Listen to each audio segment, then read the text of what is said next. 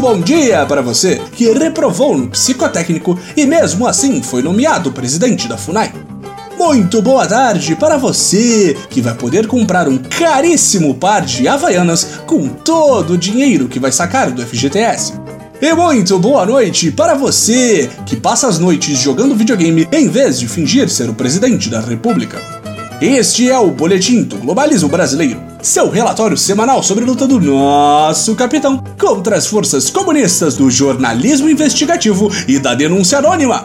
Toda semana a gente vai trazer para você aquilo que nem o seu grupo de Zap Zap mostra. Então, não sai daí!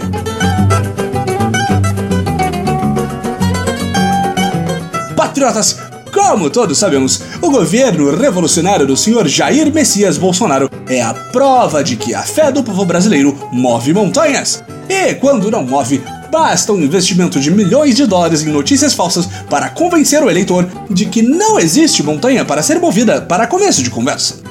Este poder da nova era provou sua verdadeira força quando, esta semana, após incontáveis dias de investigações, a egrégora alucinógena da nova era conjurou quatro perigosíssimos hackers responsáveis por invadir de forma criminosa os celulares de aproximadamente 95% da população brasileira que usa o Telegram. Pega essa, comunista! Não adianta chorar! A novela dos piratas digitais finalmente chegou ao fim!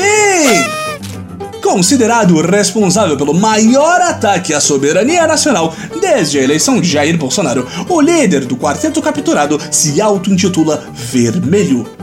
Vermelho? A cor do comunismo! Nós nem precisamos falar nada, amigos. É claro que essa pessoa completamente inventada realmente hackeou nosso super-ministro Moro.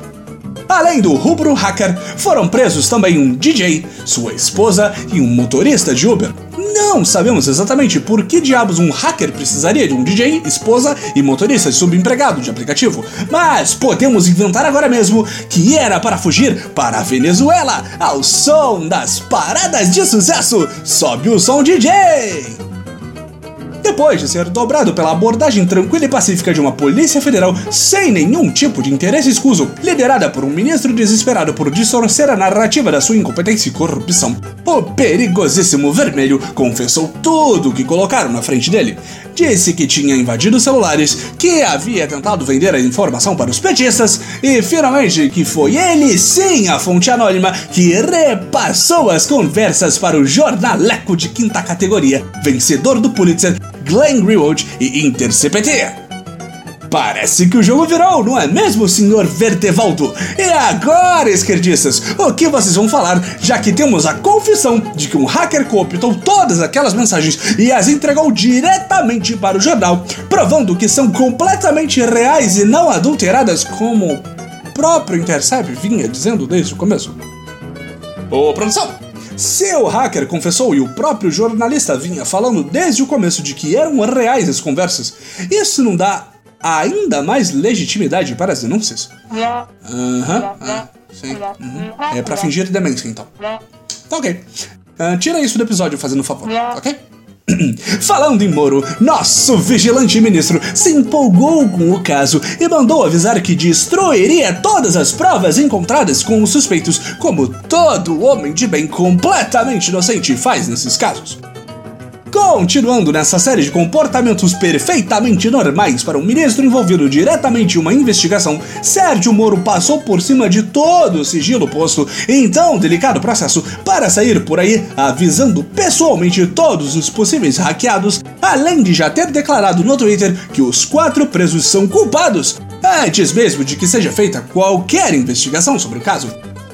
É assim que gostamos dos ministros da nova era, amigos ouvintes. Totalmente totalmente eficientes. Não basta ser um ministro, é preciso ser também juiz tendencioso, júri despreparado e executor apressado. Esse foi o nosso Boletim Globalismo Brasileiro para a semana de 29 de julho. Envie sua sugestão ou crítica para nosso perfil arroba boletimp no Twitter.